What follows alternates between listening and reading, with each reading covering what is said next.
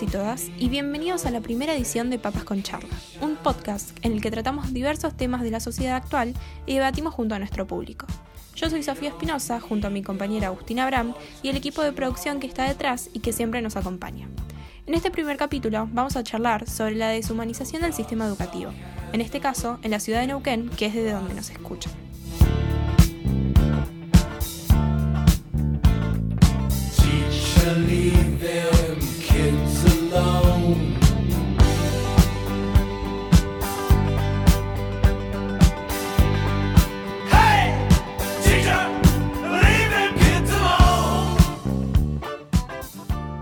Nos encontramos en tiempos donde un nuevo enemigo biológico recorre las calles de nuestro país encerrado en cuarentena.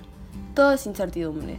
La educación argentina es una de las mayores interrogantes actuales y esto golpea fuertemente la animosidad de gran parte de la sociedad, tanto alumnos como maestros, de diferentes formas y en distintos aspectos.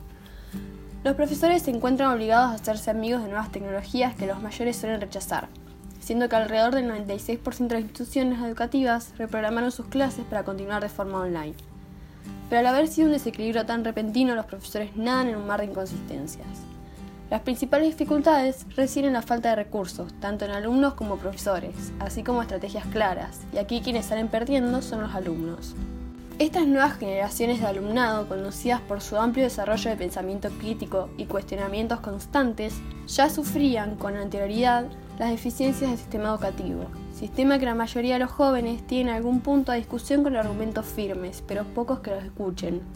Es así que se puede observar cómo este sistema, más bien las instituciones secundarias, afectan a los adolescentes en pleno crecimiento y desarrollo psicoemocional. Realizadas ciertas encuestas, se pueden obtener datos como que un 90% de los encuestados denunciaba haber llorado en los establecimientos educativos. En una gran mayoría de los casos, la problemática angustiante fue ocasionada por el mismo colegio, siendo que en las secundarias se aumentan las exigencias. Muchos alegan que es un sistema ya establecido así hace años, que funcionó y sigue funcionando, pero eso bajo ningún término significa que sea el más eficiente o el mejor en términos emocionales. Los alumnos sienten que deben de responder incansablemente a muy altas exigencias sin ser siquiera acompañados emocionalmente en esta etapa de tantas fluctuaciones. Y a pesar de que usualmente los adolescentes suelen ser muy subestimados, Muchos pueden indicar precisamente sus críticas y proponer ideas nuevas para resolver las falencias del sistema actual. Estas situaciones de estrés y presiones constantes a las que se le suma la educación a los adolescentes han sido completamente normalizadas, para que cuando sean adultos no se cuestionen las mismas situaciones en sus trabajos, y las mismas se ven acrecentadas con la fragilidad de la educación en tiempos de distanciamiento social los escasos recursos de comunicación, o nuevos para alumnos y profesores, infieren en una excesiva cantidad de trabajos escritos con grandes complejidades que exigen cortos plazos de entrega.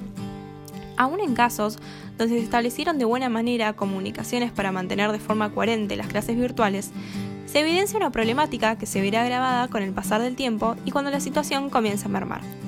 Muchos estudiantes que no cuentan con elementos básicos para asistir a clases menos cuentan con recursos electrónicos que permitan la continuidad de las mismas, por lo que su proceso educativo se ve ralentizado e incluso podrían perder el año. Ante la pérdida del año lectivo, muchos preferirían dejar su educación, o muchos se verían obligados a dejar de lado sus estudios para sostener la economía de sus familias. Con un receso económico que lleva más de tres meses y amenaza con continuar, los crecientes índices de pobreza empujarán a muchas familias a obligar a la mayor cantidad de sus integrantes a buscar réditos económicos trabajando.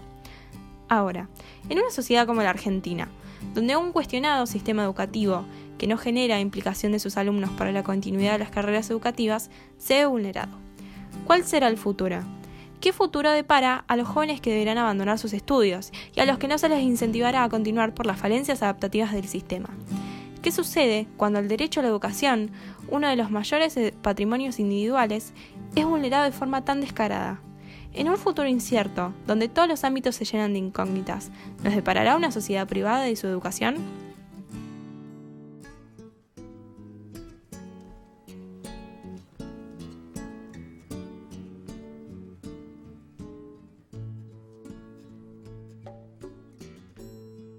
Les agradecemos mucho por quedarse hasta el final. Esperamos que les haya gustado. Es un tema muy amplio del que nos gustaría explayar mucho más, pero lo reducimos a unas pequeñas palabras para expresar nuestra opinión con ustedes.